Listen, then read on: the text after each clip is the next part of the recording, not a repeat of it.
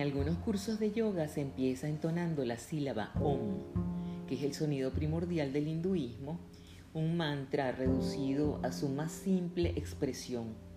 Yo poco lo hago, pero hay que reconocer que la vibración de ese sonido atravesando todo el cuerpo es como cuando zumbas una piedra muy pesada al agua que traza en ella círculos lentos que nunca dejan de extenderse y sus vibraciones nunca tendrán fin.